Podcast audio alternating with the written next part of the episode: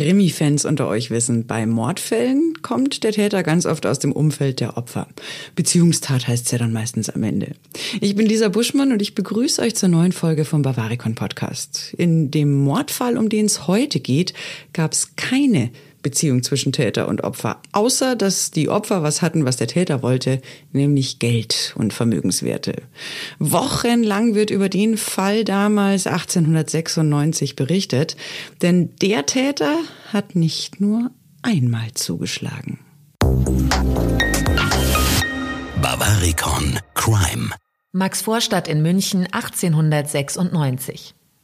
Im Haus in der Karlstraße 33 fällt den Hausbewohnern auf, dass es in einer Wohnung außergewöhnlich ruhig bleibt, nämlich in der von Familie Roos. Von der Witwe Caroline von Roos, Tochter Juli und der Köchin Maria Gradl gibt es kein Lebenszeichen. Die Frauen sind kränklich und leben zurückgezogen, doch um fünf Uhr Nachmittag wird klar, da stimmt was nicht. Der Brotbeutel, den der Bäcker dort jeden Morgen an die Türe hängt, ist noch da, auch die Tageszeitung und eine Visitenkarte vom Vortag. Die Dienstboten machen Meldung bei der Polizei. Kommandant Fürst übernimmt den Fall und gemeinsam mit dem Diener Betz läutet er mehrfach an der Tür der Familie von Roos. Nichts passiert. Ein Schlosser wird geholt. Kaum ist die Tür geöffnet, inspizieren Fürst und Betz die Wohnung. Zunächst wirkt alles unauffällig. Dann die schreckliche Entdeckung im Schlafzimmer. Im Bett der Mutter liegt die Leiche von Tochter Juli. Diener Betz untersucht weitere Räume. Auf der Toilette bietet sich ihm ein Bild des Grauens. Es sind die Leichen von Maria Gradl und der Hausherrin selbst. Der Leichnam von Caroline von Roos liegt auf dem Körper ihrer Köchin. Die übrige Wohnung ist in Ordnung, keine Anzeichen für einen Kampf, keine Blut- oder Schleifspuren. Auch die Leichen zeigen auf den ersten Blick keine Spuren von Gewaltanwendung oder äußerlichen Verletzungen. Die beiden Herren stehen vor einem Rätsel. Ärzte werden an den Tatort bestellt, unter ihnen auch der Hausarzt der Familie. Keiner traut sich, die Todesursache zu bestimmen. Den dreien fällt nämlich ein Fläschchen mit der Aufschrift Arsenicum 2 auf. Das gilt in geringen Dosen als homöopathisches Heilmittel, zu viel ist aber tödlich. Die Mediziner glauben, dass es sich um eine unfreiwillige Selbstvergiftung handeln könnte, weil andere Hinweise fehlen. Die Leichen werden abtransportiert. Der Sohn der Verstorbenen, August Roos, wird über den Tod von Mutter und Schwester informiert. Am nächsten Morgen werden die Leichen obduziert. Während draußen die Gerüchteküche in puncto Todesursache brodelt, ergibt sich in der Gerichtsmedizin ein überraschendes Resultat. Am Hals sind Würgemerkmale und bei der Obduktion finden sich weitere Belege für stumpfe Gewalt. Der Zustand der inneren Organe weist alle Merkmale einer Erstickung auf. Die Körper sind mit Blutergüssen übersät, die nur durch äußere Gewalteinwirkungen entstanden sein können. Das Ergebnis ist also eindeutig. Kein Unglücksfall, keine Selbsttötung, sondern ein grausames Verbrechen.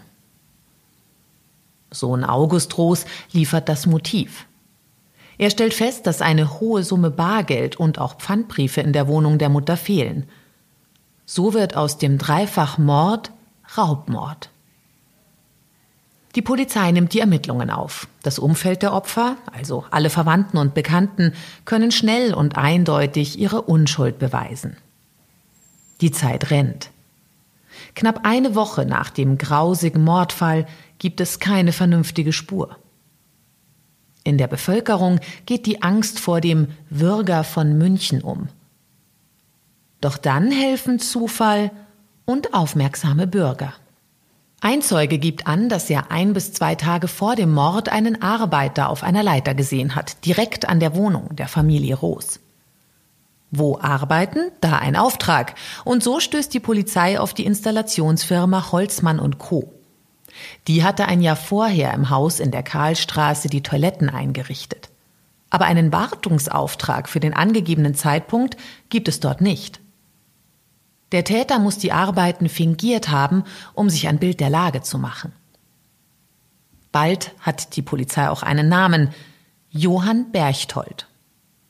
Berchtold ist Maurer, verheiratet, wohnhaft in Schwabing und polizeibekannt. Am 22. Februar 1896 um 6 Uhr früh wird der 33-Jährige als dringend Tatverdächtiger verhaftet.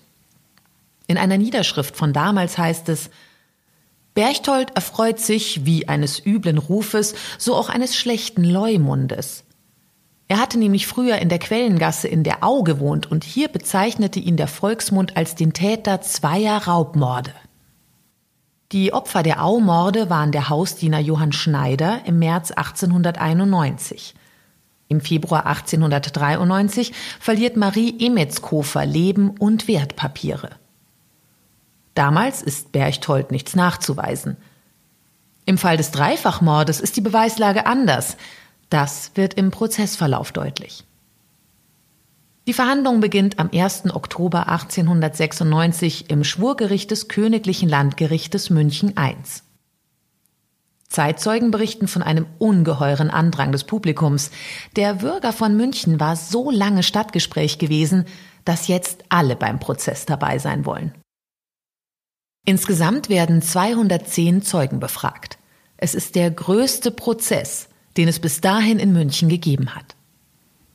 Folgendes kommt dabei zutage. Rund vier Wochen vor der Tat wird Berchtold aus dem Bezirksgefängnis Stadelheim entlassen. Er ist pleite und braucht schnell Geld. Zu der Zeit sieht man ihn öfter in der Maxvorstadt. Das bestätigen viele Menschen und dann sind da noch die Hauptzeugen. Kern und Schmidt. Herr Kern hat gesehen, wie Berchtold am Tag des Mordes das Haus in der Karlstraße betreten hat. Circa eine Stunde später ist er wieder gegangen. Der Eiermann Florian Schmidt ist ihm am Tattag sogar begegnet, Verwechslung ausgeschlossen, wie aus einer Personenbeschreibung von damals hervorgeht. Berchtold ist ein übermittelgroßer Mann von kräftigem Körperbau, mit nicht unschönen, aber finsteren Gesichtszügen, in denen blau-graue Augen zeitweilig unheimlich aufleuchten. Vor allem sein früh ergrautes Haar fällt vielen Zeitgenossen auf. Schmidt geht also ins Haus in der Karlstraße. Vor ihm geht Berchtold die Treppe hoch bis zum Speicher.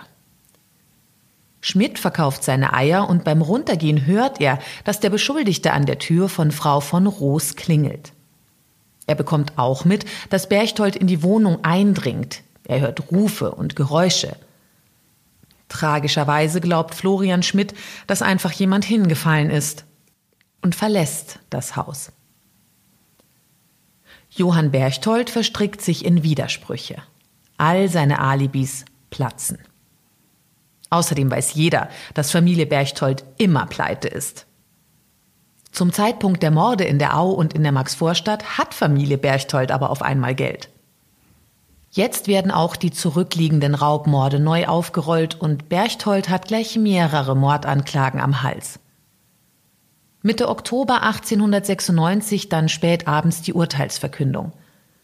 Der Angeklagte Johann Berchtold wird von der Jury des Raubes und des Mordes schuldig gesprochen.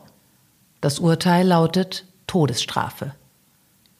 Im Folgejahr wird die Todesstrafe von Berchtold zu einer lebenslänglichen Strafe in der Strafanstalt Kaisheim im Landkreis Donau-Ried umgewandelt.